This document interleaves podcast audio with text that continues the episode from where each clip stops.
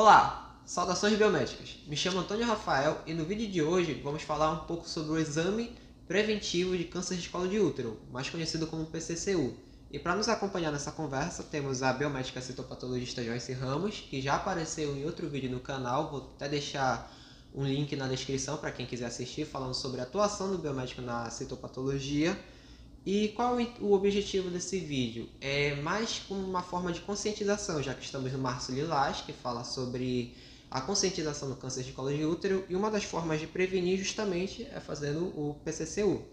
Mas o que, que é esse exame? Ele nada mais é do que um teste para detectar alterações nas células do colo do útero.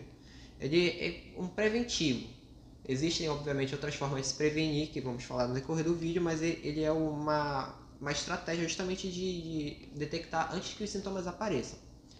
Bom, dada essa introdução, vamos conversar um pouco sobre o exame, tirar algumas dúvidas que foram mandadas por vocês, que, que seguem a página, e vamos seguir o vídeo. A partir de que idade a mulher já pode realizar o exame preventivo? O exame é oferecido para mulheres entre a faixa etária de 25 a 65 anos e aquelas mulheres que iniciam a atividade sexual antes dessa faixa etária. Ele é um exame que está disponível na rede pública de saúde? Sim, ele está disponível. É, existe um sistema, um sistema de informação do câncer do colo do útero, que é o Ciscolo, que ele foi desenvolvido em 1999 pelo Instituto INCA, em parceria com o Departamento de Informática do Câncer do Colo do Útero do SUS, que é o DataSUS. Uhum. Eles visam o controle do câncer do colo do útero nas mulheres. É, uma dúvida que, que é muito importante, que é, diz respeito à fase pré-analítica, é quais os cuidados que a mulher deve ter para a realização do exame? Bem, a mulher ela não pode estar menstruada no dia da coleta do exame. Se ela estiver menstruada, ela tem que aguardar um período de 5 a 7 dias após o término da menstruação, ela pode coletar. Ela não pode manter relação sexual 24 horas que antecede o exame. Ela não pode estar fazendo no dia uso de pomada, uso de creme vaginal e nem ter realizado exame ginecológico, como ultrassom vaginal ou toque. É verdade que mulheres grávidas também podem realizar o exame? Elas correm algum risco? Não, elas não correm risco nenhum. Não é contraindicado a coleta para mulheres grávidas. Elas podem fazer essa coleta.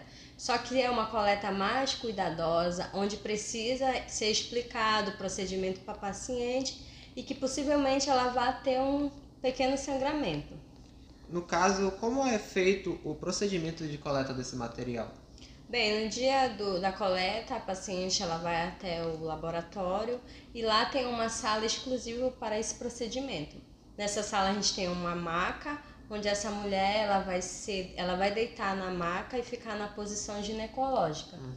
Então é introduzido um espéculo no canal vaginal dela para que a gente possa visualizar o colo do útero, tanto a endocervice, que é dentro do útero, quanto a ectocervice, que é fora do útero.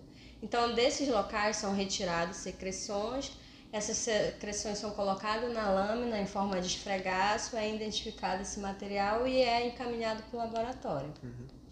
E após a, a, coleta desse material, como é, é feito a análise dele? A análise desse material é feita através de uma coloração, que a coloração tem o próprio nome do exame, que é o Papa Nicolau. Uhum. É feita essa coloração aguardado um tempo de secagem para fazer a análise. Essa análise vai fazer uma varredura de células alteradas do citopáticas do colo do útero. Então, é feito um esfregaço que dura é feito uma análise que vai durar em torno de 30 a 40 minutos e aí já se tem o resultado. Uhum. É, falando dos resultados, quais são os possíveis resultados que podem apresentar esse exame? Bem, os resultados eles são escritos de acordo com a nomenclatura brasileira de laudos citopatológicos, terceira edição, que também é elaborado pelo INCA, onde eles descrevem de que forma esse laudo vai ter que ser realizado. Então, eles descrevem qual é o tipo de material, se é convencional ou é meio líquido, que são materiais diferentes, mas com finalidades iguais. Se é um esfregaço insatisfatório ou satisfatório, O epitélio representativo na amostra, que é, pode ser escamoso, granular ou metaplásico. Microbiologia representativa daquela paciente, que pode variar desde um lactobacilo, que é uma flora normal, uhum. até um efeito citopático do grupo herpes, por exemplo. Também ele descreve se ela está com esfregaço normal, ou se ela está com agente inflamatório, ou se ela está com uma atipia celular, que nessas atipias celulares vão englobar a lesão de baixo grau, a lesão de alto grau, os adenocarcinomas e os carcinomas. E dentro dessas lesões de baixo grau, eu vou ter o asco, vou ter a elisil, e de alto grau eu vou ter o agazil. Uhum. Bom, é, Vamos resumir em, em, um contexto geral, então. O PCCU ele é um exame preventivo para várias doenças, incluindo principalmente o, o, câncer de colo de útero, que no caso seria as alterações citológicas ocasionadas pelo vírus é, papiloma humano, no caso o HPV.